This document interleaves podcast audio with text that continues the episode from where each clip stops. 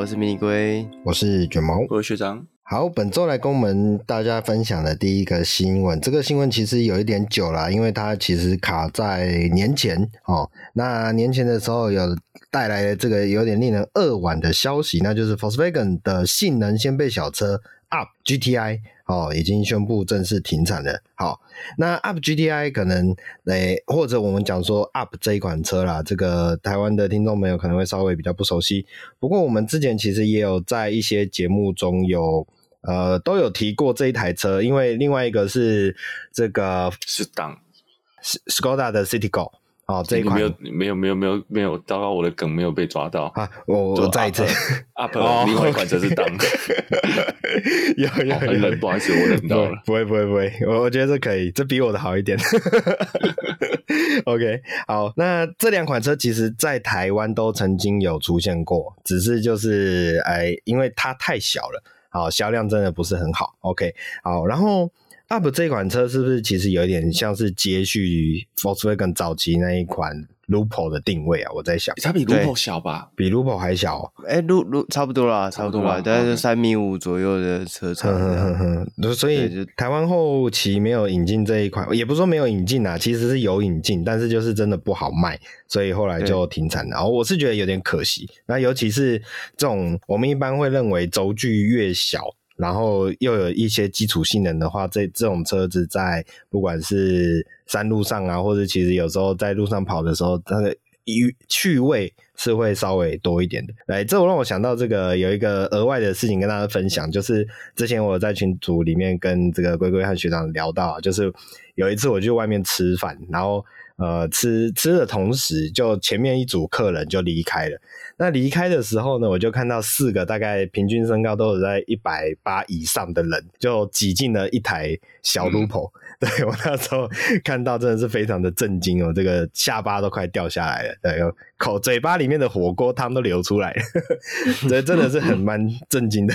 好啊，所以这其实这种小车，大家有时候还是有它的呃。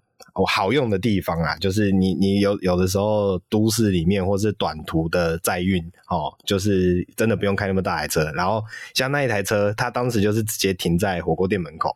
哦，很非常方便。通常火锅店门口只能停机车，但是它那一台刚好就可以停在那个地方。哦，这是这种小车的呃额外的意义。好，那我们刚刚讲到的 Up 这一款车啊，它 Up GTI 这一款车看起来它是在二零一六年的时候用概念车的方式去推出，紧紧接着在二零一八年就有量产车型上市。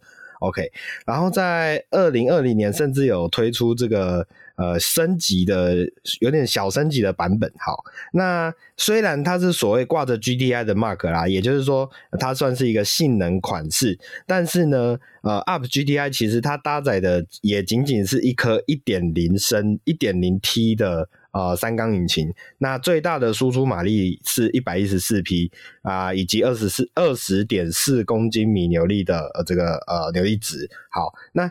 所以你从这样看就可以发现，哎，一百一十四匹，我们好像以为这种一百一十四匹的马力真的是非常的 boring，但其实因为相对来说，Up 这款车它不不只是车身小，那体积体积小的同时重量其实也很轻，所以这样子的马力去换算它的马重比，可能不会比哦我们讲说 Polo GTI 或是 Golf GTI 差啊差到哪里去啊？这也是一个为什么挂个一点零 T 可以挂 GTI 的这个很大的一个因素。OK，好，然后呢，呃，即便是这么小的一款车啊，它也是硬塞了一个十七寸的铝圈啊，还有再来是它有这个六速手排的设定，所以这些元素集中在这一款车上面，你可以都可以感受到这个属于来自于福斯的这种性能味啊，所以所以还蛮可爱的。好，那。呃，这种掀背小车退场的状况也不意外啦，就像之前我们大家聊过很多次，像 Fiesta 欧洲地区也是慢慢要退，甚至是连 Focus 这样子我们算主流级距的中型房车的掀背车款也是要跟着说再见。OK，所以呃，我们就缅怀一下这个呃过往的世代吧，就是未来的车子越来越大是一个趋势啊，简单来讲就是这样子。好。那下一条新闻也是跟性能车有些关联啊。这个二零二二年啊 b N W 最畅销的 M Power 车款啊，诶，最畅销的 M Power 车款，两位有没有办法来呃预言，呃，也不是预言，那个叫什么？猜一下是哪一款 M 系列最畅销？M Power 吗？对，M Power M M 家族的。我目前能够想到也就是 M 三呢，就是 M 三。OK，是因为大鼻孔的关系吗？啊、哦，不是，就话题性最高嘛。哦，话题性最高。那龟龟呢？龟龟也是觉得 M 三吗？我也是觉得，嗯，其实 M two 也卖的蛮不错，销量嘛，对，销量。可是去年去年的 M two 还是旧款的。嗯哼哼哼哼。哦，那 M two 可能卖的比较好。嗯哼哼哼。我猜了，我猜。好，好，那好，显然这个两位都没有猜中。好，来，为什么呢？哦、因为其实。挂上 N N 字，好卖的最好，去年卖的最好的单一车型，居然是啊、，iPhone M M 五十。等一下，等一下，等一下。它可以算是你，你会觉得对，是 可以它算是 M Power 吗？嗯，这就要看 B N W 原厂哦，因为它应该比较算是，我又忘记了 M Sport M Performance M Power 嘛，yeah, 对不对？是，它应该比较算 M Performance 吧？嗯嗯嗯嗯，我说但马力上它比正正油车 M 大很多，对对，对对对。但是我讲的是说就定位上，是是是是。嗯所以，对，确实这样的一个新闻是有它的争议性可言啊。不过，你不可以否认的是，呃，i 四 i 四 M 五十的这一款车型啊，它确实哦，相比于它的汽油车的同等级距的产品，有着不可磨灭的吸引力。哦，这我让我想到这个《狂人日志》之前有一篇有一部影片，就是在讲到那个什么好爸爸车。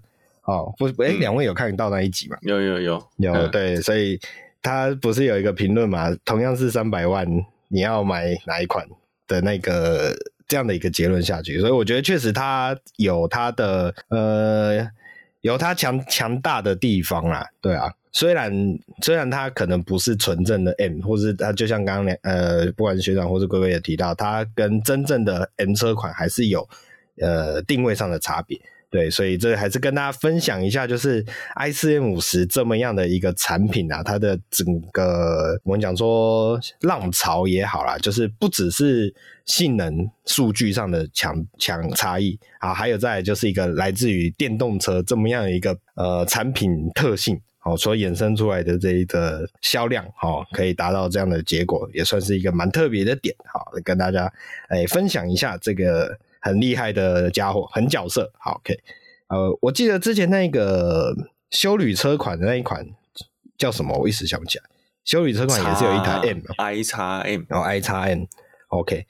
哎，i 叉哦，不是不是，哎哦，我说的是你 i 叉 M 说的是那个电动修旅车版本，然后 M 系嘛啊，你说 X M 哦，好像是 X M，它是汽油车嘛，可是它是休旅挂 M 的修旅车嘛，对对对，所以那一款的销售表现如何？也许我们可以再来啊、呃，后面再来了解一下。对我是反正未来的大趋势，之前也一直跟大家分享过好几次，就是修理车跟电动车。OK。好，可能再下一个下一个大趋势可能会是这个 MPV，所以以后搞不好会有 MPV 的对，对，不知道会是什么感觉。OK，好，诶，那既然讲到 MPV 的 Empower 啊，哎，讲到 MPV 这个车型啊，我们来跟大家分享一下一个有趣的辱摸啊，这个辱摸目前还没有完全受到证实啊，不过我觉得可能性非常的高，那就是 Volvo。很有可能会推出他们品牌的第一款 MPV 车型。哎，Volvo 以前真的完全没有 MPV 车型是吗？嗯，至少这十五年没有。嗯，是是是。好，我们现在讲到 Volvo 最有印象的，应该就是轿车、旅行车跟休旅车。哦，嗯，然后尤其是修旅车啊，因为 Volvo 近几年的修旅车，因为之前 Volvo 给大家一个印象就是坦克嘛。那修旅车的车身定位啊，整个车体的整个设计来讲，都可以更符合坦克这个词。好，那所以我们大家对 Volvo 的印象最主要大概，呃，我很大一个印象是在叉 C 系列的这个修理车系列。好，那最近呢，就是有个辱没啊，说啊，Volvo 即将会推出 MPV 车型，而且还是电动 MPV 车型啊。那为什么呢？其实也不太意外。首先，这一款电动车车型很可能会是中国市场唯一，也就是特规产品，呃，中国市场特规产品。好，第二个是因为呢，其实 Volvo 的母公司啊，我们也聊过很多次啊，也偷笑过很多次，就是吉利汽车嘛。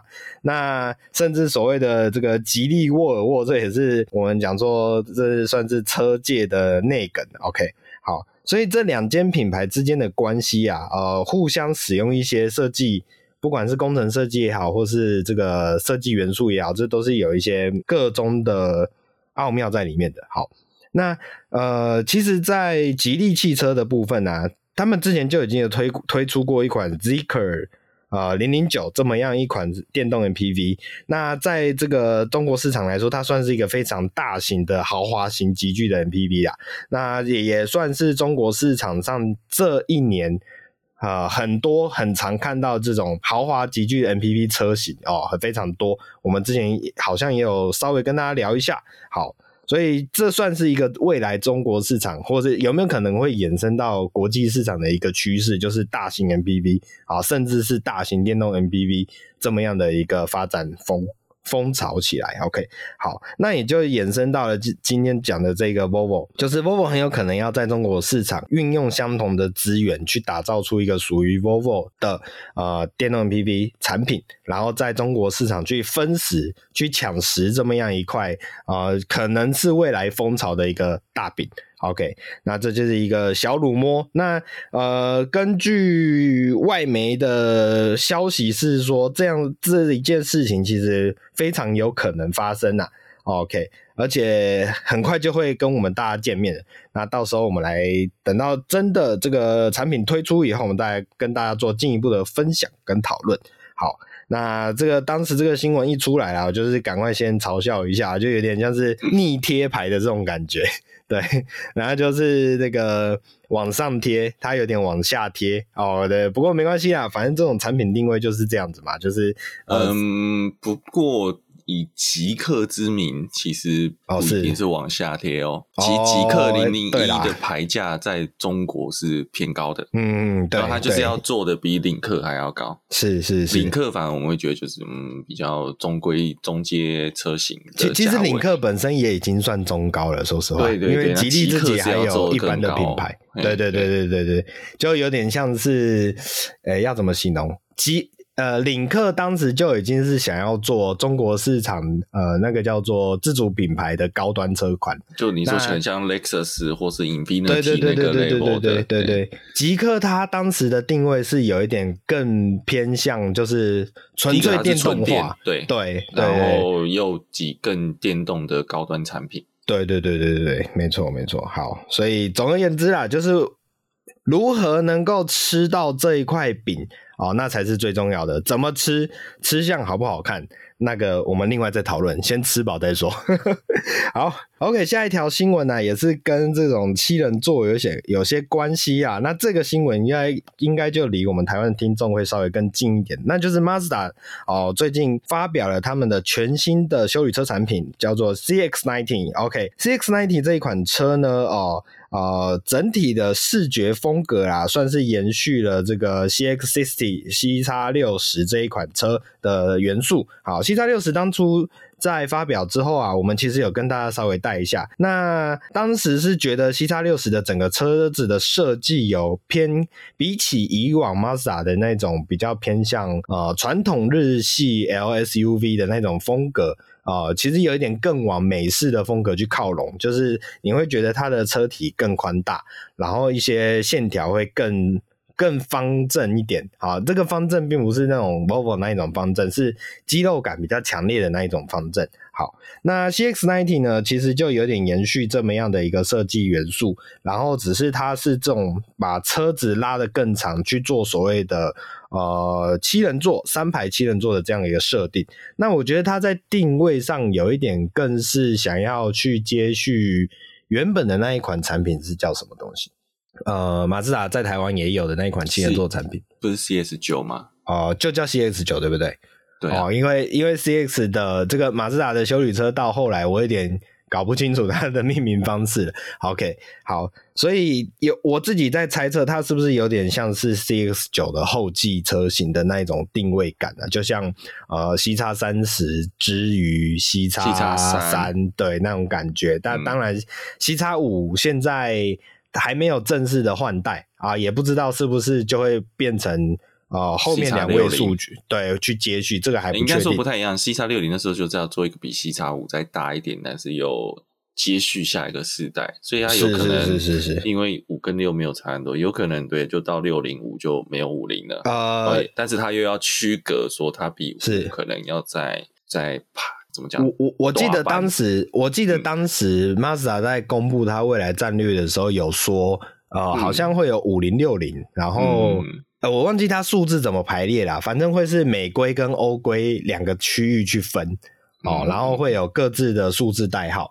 对，那呃，只是目前为止也只也只发表了六十跟九十这两款。好，那后面哦三十可能就先不算了，反正六十跟九十这两款啊，后面会慢慢会有越来越多的产品再继续揭露，那我们后面再继续做跟他做讨论。好。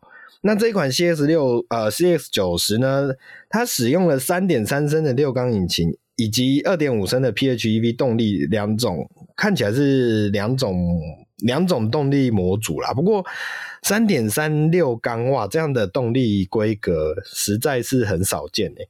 哦，我这马自达的引擎一定要走这么特别的这个的规格才呃吓死人不偿命这样子。哦，我觉得这也是一个马自达很特别的地方啊，就是至至今为止，他们的引擎的 powertrain 的设定都非常的复古哦。可是你也不能说它好像有问题，好像也没有，因为他们其实在引擎上也是一直有在科技的精进，也不是单纯就是用好久以前的那一颗。可是他们的 CC 数设定又一直崇尚这种比较偏大，嗯，大 CC 数的设定，我觉得这也是马自达的一个很特别的地方。好，不晓得他们有什么样的用意在里面。好。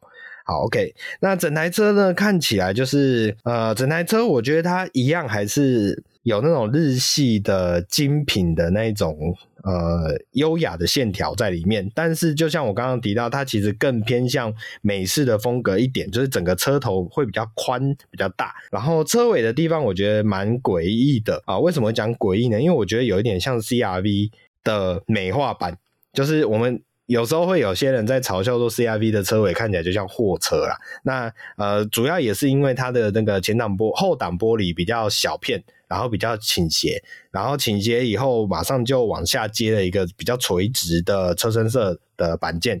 OK，那这一次 CX 九十也有给我类似的感觉，只是它的整个线条会比较圆润，比较没有那种呃 CRV 那种好像比较偏。呃，正方形的那一种线条感，好，所以我觉得这也是它的一个微妙之处。然后内装的部分呢，内装的部分就是，我觉得呃，马自达的内装一向都是可圈可点啊。嗯、那这个内装看起来也是跟 CX 六十算是同样的一个主题内装。OK，然后。呃，我觉得，呃，虽然我刚刚有提到它的内装的设计布局跟氛围是可圈可点，但是并没有什么令人新颖的呃特别感。OK，所以大家可以自己再去查一下，呃，自己去了解一下这一款车的内装长什么样子。我我觉得它的下面的防刮底板让这个车整体变得廉价了。哦，你说的是车外的吗？对，车外的。哦，车外的防刮底板是怎么说？就是你会让它变成说，嗯，因为它的防刮底板又有一个有趣的，就是说它不是，呃，不是我觉得它它没有做什么造型。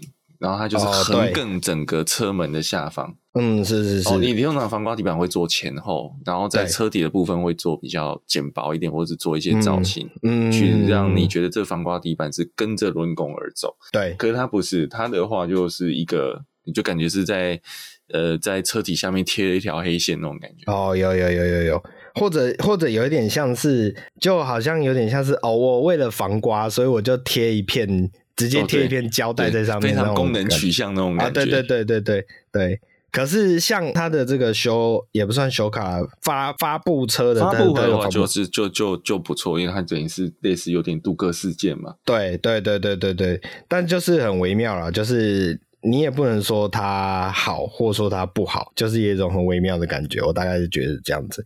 好，那所以这么样的一个产品呢，之后也许会有机会来到台湾啦，因为毕竟 C 叉九也是一个我有一点上个世代产物嘛，它所以它也是要一个接替的角色。好，那之后如果它有机会进来台湾的话，我们再进一步的跟大家做嗯分享。接下来下一题啊，来聊一下这个行李箱啊、行李架、哦，不晓得大家车上有没有装行李架的、哦？学长车上好像没有装嘛？没有，没有。龟龟有，龟龟好像有装过，是不是？呃，你说那个背书包吗？还是架？你讲的是架子还是箱？你要先有架，通常是先有架子才有办法在网上背书包。之前那一台有架子啊，现在这台没有。哦，哦，是是是。啊、那之前有了。之前挂架子的目的是什么？没有，原厂就配了。哦，原厂是配的。对啊，哦，你说的是直条的那一条吗？对对对，它就是一个，哦，它还没有架起，还没有横的架起来了。哦，是是是是是，直条的已经是有啊，我现在的是根本。就没有，嗯，直条的其实现在很多车子都有配啦，因为它已经变成一个造型的一部分。说实话，没有错，对，对，对，对，但是我是觉得这个东西是一个噪音的来源哦，因为你会破坏那个风阻啊。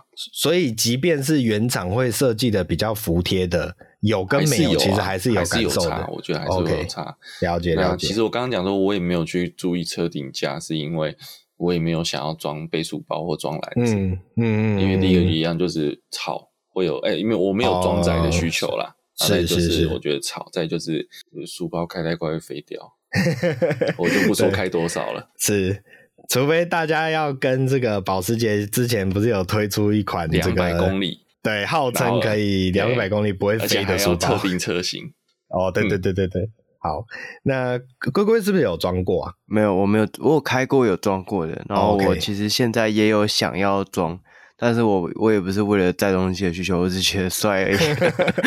你的想象装是指修理车还是轿车？休旅车，修理车。OK OK OK。所以你的轿车应该是没打算要加吧？轿车装了就变限速器啦。对啊，对对对。我上次跟跟过一台芒豆，我上次跟过一台柴那个芒嗯呃芒迪欧的 Wagon，然后也有装，然后就开超快。然后后来我原本想跟，后来想说算了，我跟在他后面，到时候他飞掉怎么办？我刚好正中，就就跟那个跑跑卡丁车一样，有没有丢个什么道具出来？障碍物。对对对对对，嗯、好、嗯、好。那为什么要聊到行李架呢？其实是这个外媒 Car and Drive 这一个媒体啊，他们有做了一个实验。好，他们选了一台二零二二年式的 Kia Carnival 这一款类似 MPV 的车型。然后呢，在车顶上装了一组行李横杆。那这个横杆我们必须提一下，就是它不是原厂附的那个直杆哦，它是那个呃另外再加装的那个横杆。那通常也是装了横杆以后，才有机会再继续往上搭。我们刚刚讲的，不管是书包也好啊，或是装个什么行李笼啊，类似那种东西。OK，好，那他们对这样子的一个设定呢，去做了一个试验呐。OK，首先呢，他们。在进行高速公路上面以约一百二十公里的速度啊行驶，好啊，发现呢有装行李架跟没有装行李架的油量啊油耗啊，呃没有装行李架之后啊省油的能力居然提升了百分之十二，OK，那整台车的续航力也将近增加了大约九十六公里，OK。哦，所以这样的这样的状况可以看到啊，这其实有装行李架跟没有装行李架，其实就有很大很明显的差异哦。这个已经不是我们讲说背书包整个油耗会下降，这是大应该说大家呃都可以想象得到。但是连行李架横杆都会有这么样的很明显的影响。好，嗯，那因为就是涡流啊。嗯因为因为我你你其实气流顺顺的流过，跟它今天在车体外，你会觉得哎，那是在车体外的事啊，怎么会产生阻力呢？我不是在车体挡道嘛，不是。对。但是就是车子身边的涡流其实会有拖曳阻力，嗯嗯嗯嗯，它会影响那个空气的流速，所以你横杆就破坏了它原本可以顺顺流过的空间。对对对对，没有错。好。所以这样的测试结果其实就是一个结论啦，就是有的时候你真的要考量一下，如果诶那个东西在你车上没有常常使用到的话，你是不是要考虑把它拆下来？哦，这样对你的油耗其实是有很明显的提升的。好，这个问题啊，我拆下来放哪？呃，拆下来拆 拆下来放后行李箱，不是每个人家里都。车库可以大到放东西。对啦，对啦，这也是一个问题。有的拆下来放在旁边，还会被管会干掉。哦，对对对对对，好，那就要告诉你另外一件事情了。有的时候不要冲动购物，如果你真的用不到，你就不要买，不要装啊、呃，就省事。既然要买，就再买个房子来装它吧。哦，哇，这个就有点困难了。对，就是我差的是那个三千块吗？不是，我差的是那个三千万。三千万。对对对，好。接下来下一个新闻来跟大家分享一下，这 Mercedes-Benz 啊，成为了第一间在美国哦通过自动驾驶 Level Three 的品牌。好，之前之前是不是有聊过类似的话题？我有点想不太起来了。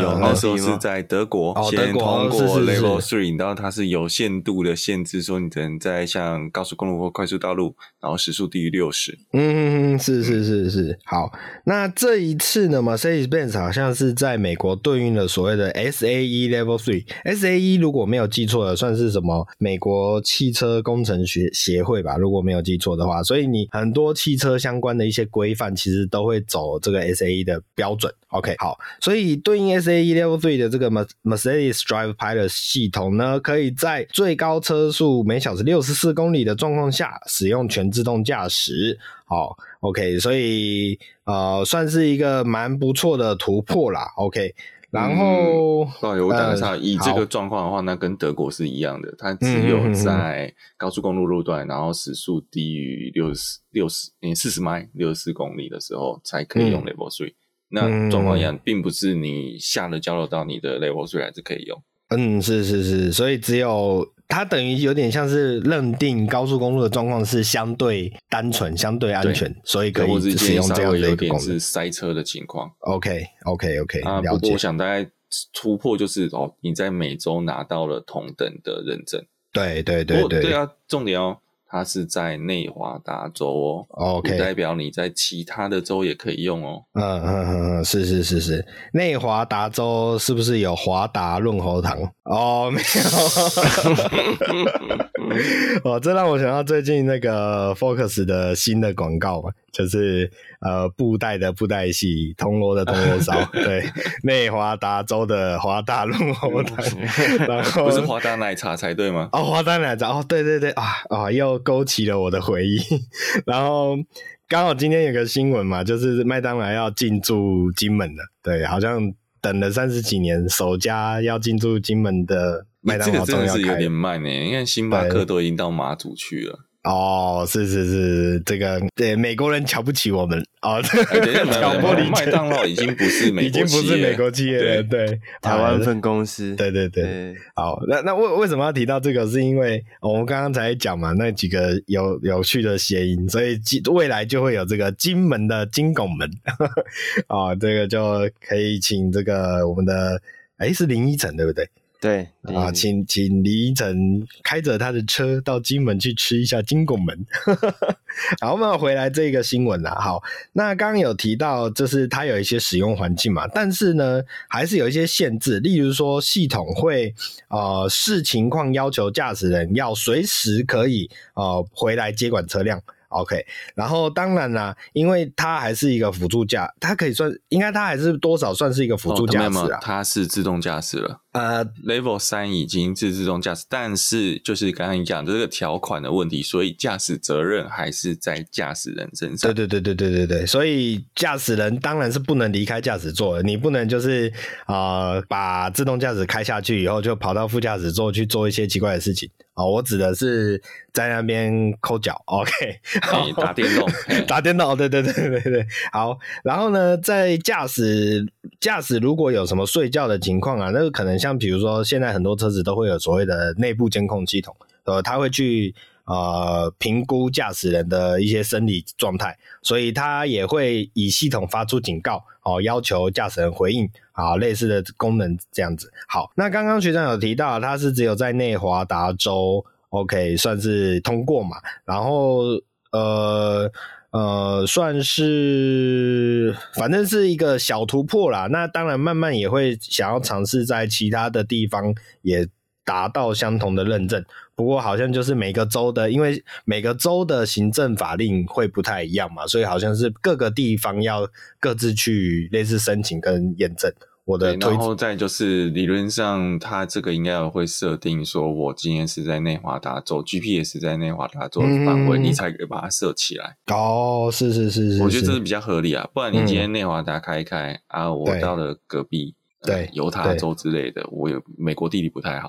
哦，那你还开着，那犹他州的警察是不是就可以把你拦下？嗯嗯嗯，是是是是，对，所以这也是一个问题。然后这时候就会进入特斯拉的状态，就是。之前就有那个嘛，加州警察追半天，追了好几个，追了好像好几十分钟，然后那个车主是睡着了，可是他们最后是一堆车把那台特斯拉夹住，嗯嗯嗯嗯，才逼他停下来，强制逼停这样子，因为他就开 AP，然后人就睡着了。是是是是，OK OK。好，那本周最后一条国外新闻啊，刚刚学长也有提到我们特斯拉，我们最爱的特斯拉在。本周的国国外新闻呢、也还是有一条这么一条跟特斯拉有关的新闻，那就是有这个新创公司为了特斯拉推出了所谓的实体旋钮改装套件。OK，这是什么东西呢？因为我们都知道 Model 3跟 Model Y 的这个内装啊，它的中控荧幕啊，其实就是一块十五寸的全触控荧幕。好，虽然这么样的一个十五寸全触控荧幕是很大，然后。很 fashion，就像是放一台平板在车上一样，哦，但是呢，呃，实际有开过，诶、我我觉得也不一定要开过特斯拉。其实你自己在你自己的车上，即便是我，我的车子是零六年的老车，那上面的一些触控操控的方式啊，呃，只要是触控，因为我那个有装一个类似，反正当时的触控荧幕啦，OK，那它也不是很大，那也不是全触控。全触控式的，但是当我在尝试去做一些，比如说呃电台的选台啊、音乐的选择的时候，我都还是多多少少会感受到一些不便啊、那个不便当然是一些呃虚拟按键的一些没有实体反馈啊，所以你常常会。不确定你到底摸到哪里，你按到哪里，这是一个常见的问题。好，零六年的触控萤幕都会有这种状况了，更何况是现在的一些更新颖的科技产品，它这样的一个荧幕之下会搭载更多的功能，让你有更多的界面选单，更多的呃控制需求在里面啊、这样的状况下，哦、常常就会让人有一些不适应的方状况发生。好，那这个挪威的新创厂商叫做 Green Mission，这个 Green Mission 这间公司呢，就为了特斯拉车款推出了实体按键的套件。啊，这个就是有点像看起来啦，看起来就是在它的这个中控荧幕下面的下方去外搭了一一排实体按钮啊，这个。也不是真的一排实体按钮了，是一个一个外接模组，然后这个外接模组上面有两个旋钮以及四颗按键。好，那简单来讲就是可以让你用这样子一个实体的方式去操控你的啊、车上 Tesla 车上的这样一块触控荧幕。好，那学长对于这个特别的产品，好好，它的名字好像叫做 Control Bar 吧？OK，嗯，这样的一个改装套件有什么想法？我，我很有意见，嗯，请说，请说，因为我觉得旋钮很丑，实体按键还 OK，哦，旋钮很丑，那两颗旋钮一弄下去，你就觉得像腐蚀一样，像台湾腐蚀的那个娱乐系统。OK，可是可是你你终究是需要旋钮啊！如果它的旋钮的造型做的更讨喜一点，你会觉得变比较好。我我会认为方向键会比较好。哦，方向键，OK，或或者是或者是我讲 Volvo 老的那个旋钮大颗一点，扁一点，旋钮是 OK、嗯。或你我记得那时候是这样，BMW 是不是还是 Benz？它在中控那一刻，就是你把它做扁化、嗯、哦，然后你比较大，第一个是触感比较好。嗯，那你做那两颗小小凸出来，是，刚刚我想到一个不好的字眼，两颗 前方小小吐出来，就不太舒服。呃，看到就想扭一下这样子哦，不是，哎、欸，我不可能不会想去扭它，但是我会觉得非常的爱意。不是、okay, 不是碍眼，就是你会一直去专注它。哦，是是是是，理解理解。好，那这就是，也许它的工业设计就是想走这个风格啦。我这这我就不容置喙。好，那龟龟呢？龟龟对于这个我们讲说上个世代的忠贞守护者，你对这么样一个实体按钮有没有什么想法？就因为我没有看到它的。嗯，样子，嗯嗯嗯嗯，好，我现在看到，OK，我现在看到，OK OK，我觉得它的不太像是车用的旋钮，因为像是对那个有点像是音响，不是不是，对对对对，音响喇叭蛮像的。我会想到是医疗仪器哦，医疗仪器啊，是是是，音响有的质感还做的比较好一点哦，对对对对，或者带个那个什么施华洛世奇水晶哦，是是是，或是至少会有一个金属圈去做点缀，对对没有错，是是是是。OK OK，好。那我觉得这个旋钮，这车用应该说车上的那些按钮啊、旋钮，其实最重要的不是它长得怎样，嗯，是它转起来的手感怎么样。哦，是是是，对。如果有开过不同的车款的，就会发现其实有一些车的旋钮转起来就有一种啷啷松松的感觉。对对对对。有一些车呢就比较紧实，这样。对对对对对。那个在操作手感上就有蛮大的差异。是是是，确实没有错。这是一个车上的体感的一些体验呐，对吧？有些旋钮按钮，它就是啊、呃，就像刚刚讲的紧实，它其实可能是里面的一些阻力哦做的比较好哦，或者是甚至是一些这个段数段位有没有明确啊？然后过那个段位的，你的力量不能太大，太大你会觉得这个旋钮转起来很卡啊，太小你会觉得没有段数哦，这就是一些。微妙的工业设计的细节所在，OK，这个就请大家去心领神会啊。所以有时候高级车为什么贵，不是因为它真的单纯只是那个 mark，是因为他们有投入了很多心力在呃研究这些比较细微，你不是一般人容易看得到的地方哦。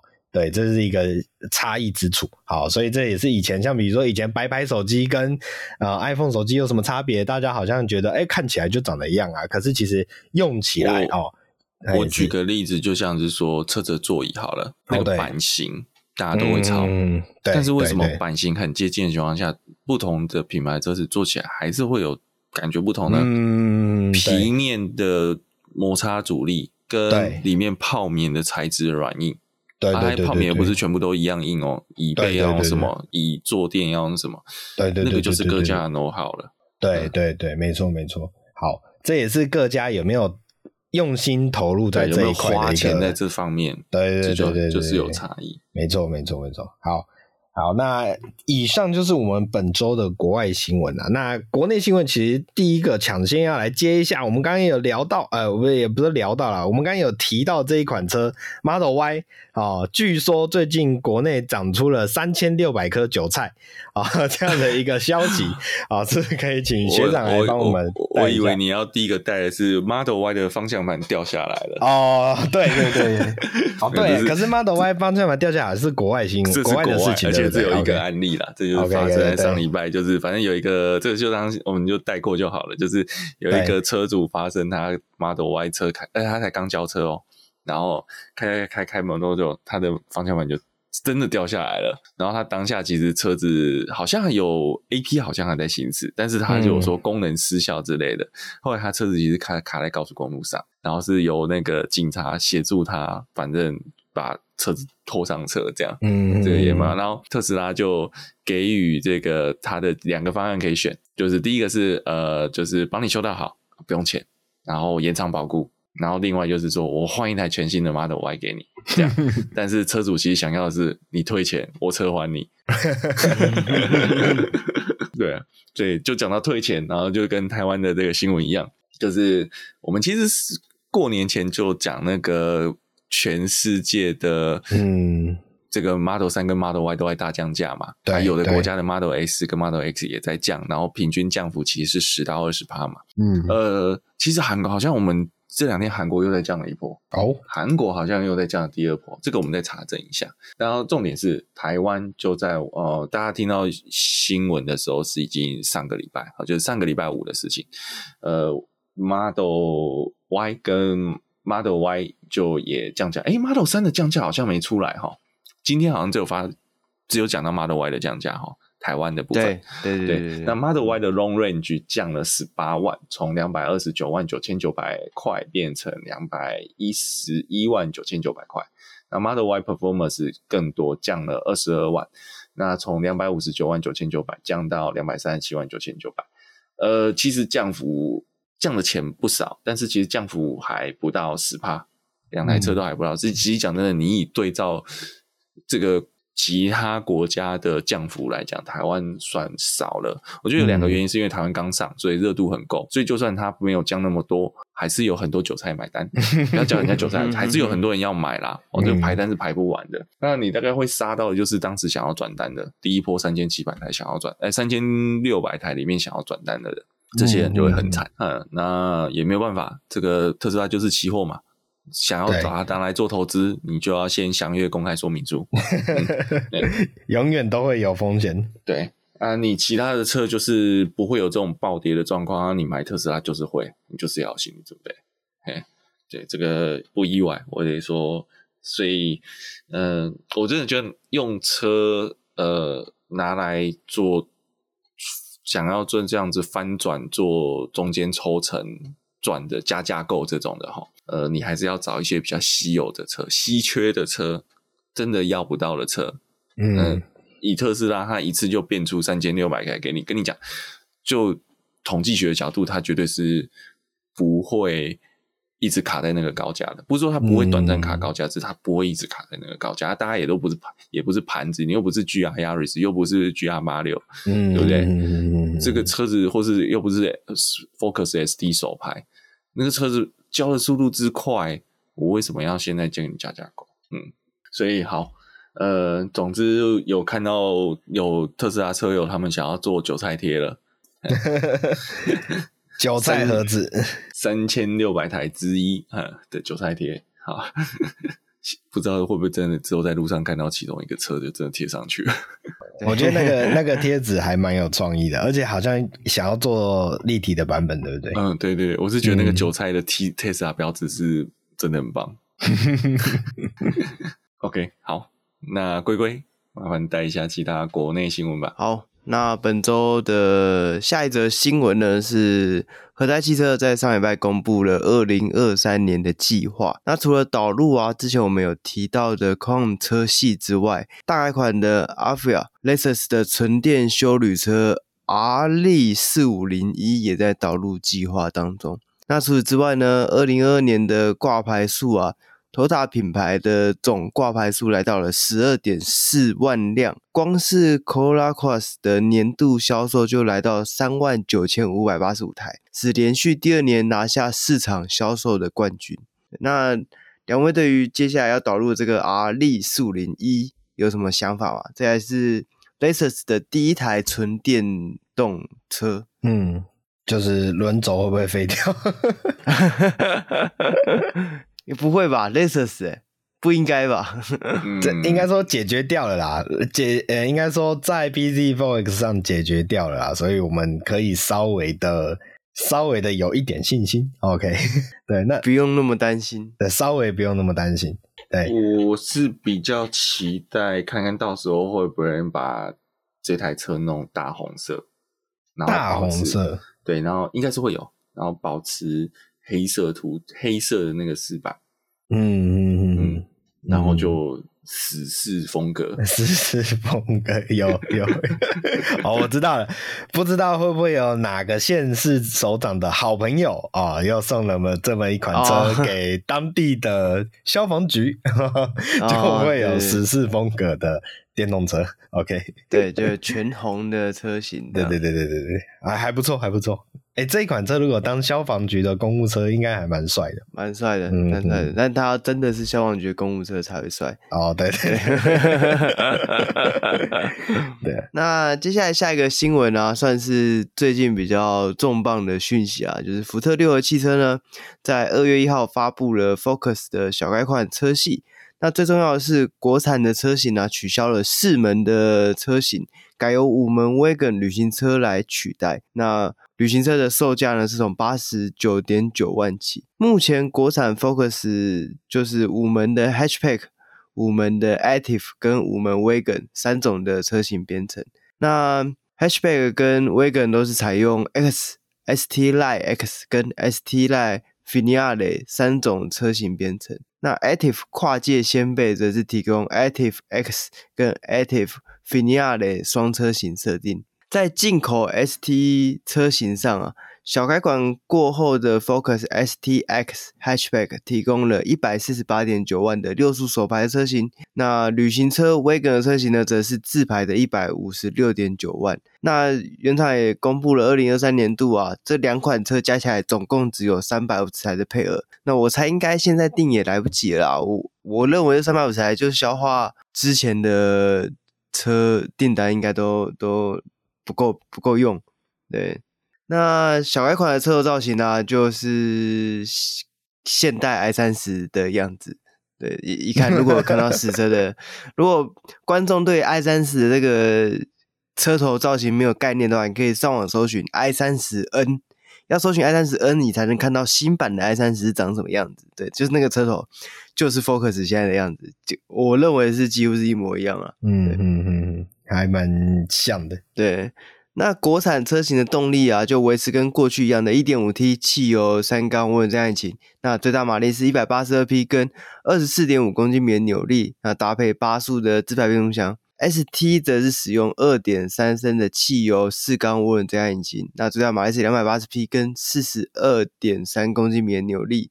手排车型呢是使用六速手排的变速箱。那自排则是使用七速手自排的变速箱。那之前有在外传说会，因为以前的台湾福特大部分是跟那个中国规嘛，长安福特的那个规格一样。嗯、那长安福特在那边小改款之后改成了一点六升的，诶一点六嘛，应该是一点六升的四缸。四缸，对，我之前都特别讨论过为什么它是四缸的问题。对对对，那因为这次台湾呢。强调是与德同规，就是与德国是同一规格的，所以延续了之前的三缸设定，这样。嗯，那在内装部分呢、啊，小改款车型改采用 Sync 四代系统的十三点二寸触控荧幕，那拥有二 K 荧幕显示的解析度，这样。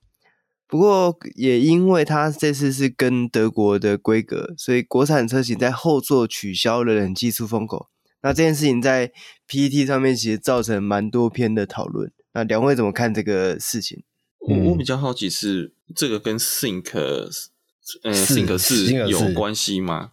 我还是其实是两个东西？没有，应该现在这么说，因为。德国龟，我们讲说欧规好了啦。欧规、嗯、就是配 Think 4，然后就没有后座出风出风。哎，应该说就结论来讲，我知道这是就结论来讲，但是就实际上的执行面来讲，是是因为有了 Think 四而。出风口就塞不上去呢，还是其实这只是两个东西刚好在一起了。现在好像有看到只有一个消息是说，原厂对于当你要有 Think for 的时候，它它原厂是怎么说？不是不是不是不是说不会有，是说它我记得它是用什么用词是很难执行，它是用很难这两个字。呃，你说台湾原厂吗？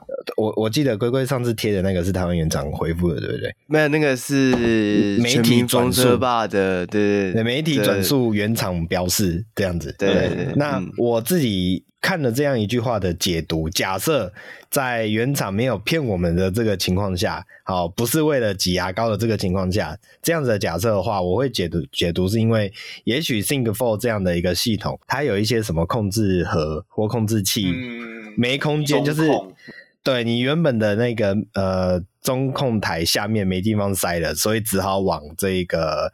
我们讲说安座的那个底部去塞，那可能就干涉到了冷气风管，OK，那就导致了这样的结果啊。当然这，我我刚刚一个大前提还是在福特六和没有骗我们的这个前提下了，OK。对，那讲到冷气出风口这件事情哦，其实有有一个盲点啊，大家可能会觉得有冷气出风口后面就一定会凉啊，其实这是有盲点的，最主要还是看你前面的那一台压缩机。啊、那个我们讲说 HVAC 这个汽车的上面那个冷气压缩机到底够不够强？它的功率够不够？哦，我觉得这是一个关键呐。好，那另外一个点呢，讲到我们讲到产品本身好了，就是呃，我自己现在的车子也没有后座出风口。应该说它有，但是它因为它太老老车，所以有点没有功用。有有等于没有，就对。对对对对，所以我现在是自己装了一个那种办公桌上面的小风扇，然后 USB 插头的，然后直接装在我的这个扶手上面，它就直接可以上车以后可以往后送风这样子。好，那我反过来讲另外一件事情啊、呃，很多人在讲说，哎、欸，你这个没有后座出风口，那不就是对家里的人不好嘛，对不对？那另我我另外提一个点啊，你一个好爸爸，假设你是一个真的很在意整个家人的好爸爸，是不是？你可以考虑去买 Altis，不要买这个 Focus。哎、欸，可是我记得好像也有人说 Altis 也没有后座出风口、欸，哎、欸，这个是不是可以证实一下？有吗？哦，我很久没坐捷可是 Focus 比较硬啊，Focus 比较硬啊，对啊，所以我的意思是说，你一开始就挑了一台乘坐起来比较硬的车了，那就代表你也没多在意。你这样这样讲好像会被攻击。没有没有，我我硬是安全性的硬哦。这样讲好像又攻击到，等一下，又攻击攻击到另外一方。我们今天就一直在跟人家那个 一直在黑，对 对对对，呃，新的哎，国产好像有哎，国产的有。好像啊，好像。Okay, 老师，我真的是没有印象。好，没关系，好，没关系。那重点就是，好，你那么在意人气出风口，可以去买奥迪斯吗？好了，没有了，我自己这样觉得啦，就是总总是会有所取舍，就看你到底要取舍哪一个部分，对吧？呃，不过其实我会说，呃，这个在在 sdvagan 当时就有这样的问题啊。我记得 SD Wagon 就没有后座出风口了，嗯、对不对？进口的，对，进口一定是德规嘛。那那时候大家刚进来的时候，也就质疑说：“哎，你 SD Wagon 会不会后座被热死？”但是好像也卖了这么这么这么多时间了，也没有听到这是一个。很大的抱怨，嗯，目前没有听到有人热死，自己没有热死有点难了。好啦，我觉得这种东西就是它是一个点没有错啦，但是它不会真正的影响到 Focus 到底最后卖的好或卖的不好这件事情。嗯嗯，对，因为我们讲说晚国产晚工，而且它这次开出来价格确实蛮惊人的，对对啊，所以对，所以。你真的觉得它国产网工的这个版本卖的好或卖的不好，会是那一个后座出风口吗？我觉得不见，没有这么全部都是这个因素了。对啊，哎、嗯欸，可是我觉得很可惜的是四门版被收掉了。我，我觉得，哦、你觉得可惜的点在哪？我我觉得可惜的点是因为我觉得四代的四门版算是好看的，跟以往的比起来算蛮好看的。但是现现实面就是卖不好啊。哦，对啦，对啦，对啦，对啦，没有错，就有点可惜，因为我觉得他有点像小莽。我我在做，我在补个可惜的点，就是怎么扭力量还在啊？嗯、哦，对对对对对对对，哦，没有，有一个更扯的是五门版的 ST Line 居然配扭力量，对，你要上到你那里才有才有多连杆，多连杆，这个有点特别。我记得。上次就就是旧版的是 ST Line，就是一七八跟 ST Line 就已经是多连杆。呃，我确定 ST Line 是多连杆，多连杆对，然后只是要 ST Line 没有要 Lomo 才有多连杆，要到 Lomo 哦，那那就那就还好，那就那就 OK 好，哎不对，不是那就 OK 是 勉强应该这个东西应该应该要就往上修正比较好。哦，对啊，对啊。是的，OK，好，反正好市场定位嘛，成本考量了，成本考量，成本考量。再怎么说，那个扭力梁也是经过德国原厂设计师认证的超级运动扭力梁，对不对？啊、还是屌打 TNGA。好，没关系，我们这时候把马自达三拖出来，就会觉得他这样可以接受了。对啊，对对对对，全车至少你还对，你还有多连杆可以选啊！对啊，对啊，对啊，你捏一点还是捏得上去嘛？马自达捏都不给捏。那我们就接下来看看到底这个很多人说出旅行车就买，那国产的旅行车真的来了，看看接下来的销量到底会怎么样。那下一则新闻呢，是台湾义美汽车啊，在上礼拜发表了售价一百三十二点八万起的 Subaru Forester GT Edition。而且并首度在台湾亮相大改款的 WRX Wagon，并宣告将在第二季导入台湾市场。那这台 Subaru 的 Forester GT Edition 啊，是以原本森林人为基础，那外观搭载了 GT 的专属套件，十八寸的铝圈，然后多了环景的功能。那其他部分呢，就跟原本的车型一样。哎，我个人觉得这个算是蛮没诚意的测试版啦，因为其实在二零一九年的时候就已经有出过一个叫 GT Edition，那基本上好像看起来是一模一样的东西，似乎是。就是完全是旧的东西拿来再卖一次这样。嗯，哦，就是旧的东西配新版车车体这样子。对，应该其实二零一九年也是，就是同一个车体，然后同一个。Oh, okay. 对，就是水水箱罩是不是有换过？小改款，小改款的水箱罩嘛，小改款，对对对对对，嗯，是是，对，就是略显诚意不足啦，我是这样觉得。这时候要说啊，不然呢？野放 edition，野放 野放 edition，呃，改的东西都比较多，对，只是改的丑，改的不好看而已。对，对，而且它就是那些 GT 的套件啊，都是亮。有点，它也不算镀铬，有点像是亮银色的那种颜色，哦、亮银色，但不是镀铬，有点有点粉银的那种，就是消光银的那种感觉。哦、呵呵呵对，我觉得跟这个车的诉求好像是没有那么接近，因为这个感觉比较还是凹豆风。对，因为毕竟它的马力就是这样嘛，就一百五十六匹，这个要什么性能？又性能不起来，嗯嗯嗯嗯，对啊，那就只能走户外风。那户外风又配这个套件，我觉得就好像不是那么的对，嗯嗯，对。那那我个人的意见啊，可能有一些 4S 的车主还是很杀的，对。嗯、对那至于 WRX Wagon 的消息啊，我们在 EP 一百二十九集，就上礼拜的节目有在车展特辑中有聊到。那有兴趣的听众朋友可以去听一下关于这个 WRX Wagon 的。讯息一些相关的资讯，这样，嗯，对，我这边要稍微刊物一下哦。上个礼拜在讲那个 WRX Wagon 的时候，讲到那个底盘的部分，它就是我们有提到它跟 WX 是同样的底盘设计嘛，但它跟我们现在的 Levoque 是不一样的。嗯、对对对，它是二代的，嗯、对，就是其实都是二代的啊。其实其实它可以大家想象一下，它就是二代的 Levoque 啊，只是以后都叫 WRX Wagon 了。嗯，对，因为其实前一代的这个 Le Vogue 啊，它的车头也是可以完全换成 WRX 的外形的。台湾也不少人这样改。嗯，对对对，就是他们在很多地方是很接近的，就基本上底盘是一样的，那外观套件上锁点基本上也都是大同小异这样。嗯，对。好，那接下来呢，下一个新闻啊，是最近呃经销商传出了 BMW M3 CS。台湾的接单价钱，那它的新车售价呢，高达八百二十六万。那目前预计导入的时程呢，会是二零二三年的下半年。那这台 M3 CS 啊，同样是使用了代号 S 五八的三点零升直列六缸引擎，它最大马力是五百五十匹，跟六十六点三公斤米的扭力。那采用了八速的手自排变速箱，搭配 MX Drive 的四轮传动系统，零到一百加速只需要三点四秒。它在内装的部分啊，M3 CS 使用了大面积的碳纤维饰板，然后还有碳纤维的赛车同椅。那座椅的中央更具备了专属的 CS 发光厂徽。那在方向盘部分啊，则是采用了这个阿肯塔拉的麂皮材质。那我稍微去查一下国外的 M 三 CS 的售价啊，美国的售价是大概在十二万美金左右，那换算台币大概是三百六十万上下。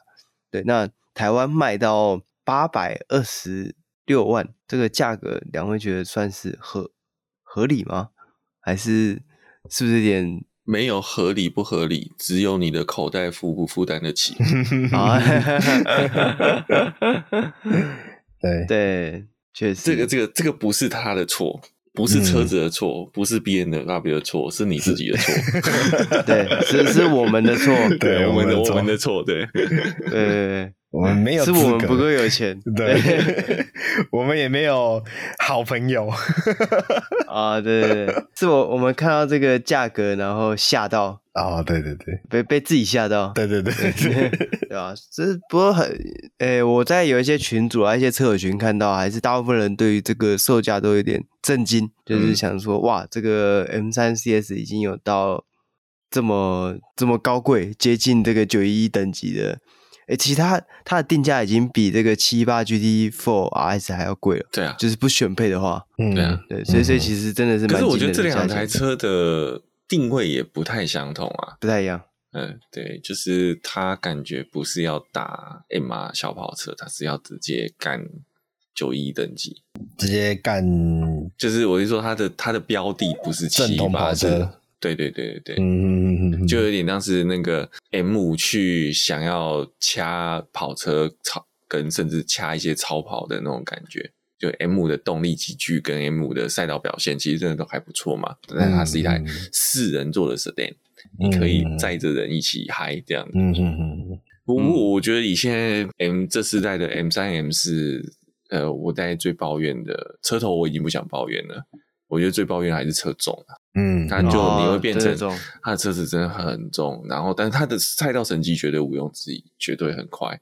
那接下来你就觉得它就是多成分，可能就是满满的电控，嗯，就比较可惜。你就那种以前呃 M 系列 M Power 的那个纯粹感，机械纯粹感就慢慢在消失。不过其实现在很多超跑也慢慢都越来这个东西越来越薄弱了。嗯嗯嗯嗯。那因为这个消息啊，这个 M 三 CS 的消息还不算是总代理的讯息啊，这算是。